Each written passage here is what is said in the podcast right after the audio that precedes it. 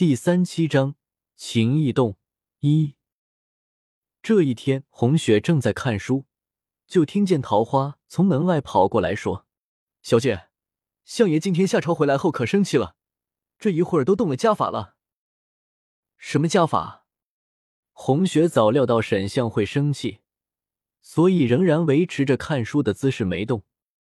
相爷今儿一回来就骂沈少爷是个逆子，这一回都上了家法了，你快去看看吧，打的可厉害了，只怕再打下去就不好了。桃花拉了红雪，急急忙忙的往前院跑去，远远的就听见顾氏的哭喊：“老爷啊，你这是怎么了？言儿从小到大都很听话的，你就不能好好说话吗？非要这样打他？我的言儿啊，我可怜爹儿。”故事的哭声中间，或夹杂着木板打上肉体的声音。就知道护着他，老夫今天上朝可被那帮人笑死了，都是这个逆子惹的祸。打，给我接着打！沈相仍然很气愤，不能打了，不能再打了。故事不顾一切的扑到沈岩身上，要打就连我一起打吧。那好，就让这个逆子亲口告诉你他干的好事。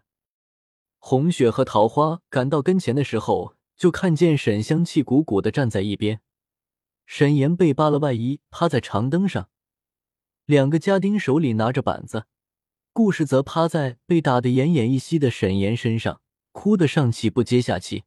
岩儿，你倒是给娘说说，你是都做了什么了，把你爹气成这样？娘，言儿没有错，爹要打就让他打吧。沈岩白着一张脸说：“你个逆子，还不认错？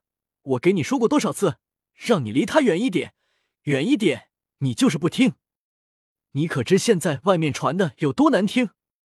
他马上就要进宫了，她是皇上的女人，你这样做惹怒了皇上，我们全家都没命了。”沈相气得不得了，偏又不知道拿自己的这个心爱的独子怎么办，只得一甩袖子走开。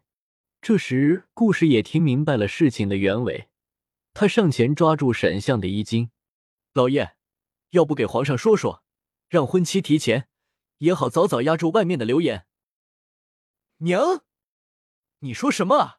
言儿就是喜欢他，这辈子非他不娶。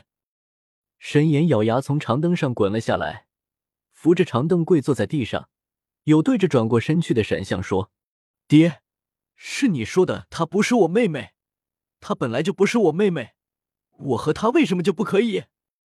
再说，再说，外面的流言都传了那么久了，她的清誉早就被儿子弄坏了，皇上还会不会再让她进宫，还真不好说。你个逆子，还执迷不悟，她有什么好？只要你开口，这满京城的小姐们谁不巴巴的上门提亲？你怎么偏偏就看上她？沈相不知道怎么说了，拿手抚上额头。一阵叹息，然后吩咐家丁：“从今天起，少爷不准离开房门半步。谁要放他出去，老夫打断谁的腿。”然后头也不回的走了。红雪看到这里，也不想凑上去自讨没趣了，转身便回到了自己的院子。当初他只是气沈相把他当外人，想小小的气他一下，不想去给沈岩惹了这样一个大麻烦。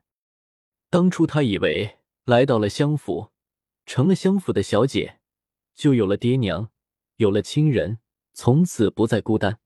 却没想到沈香一家根本就没把她当成家人。他说他和他们一家都没关系。他心里气不过，便想了个法子，只想气一下沈香，不料却惹得沈公子遭了一顿打。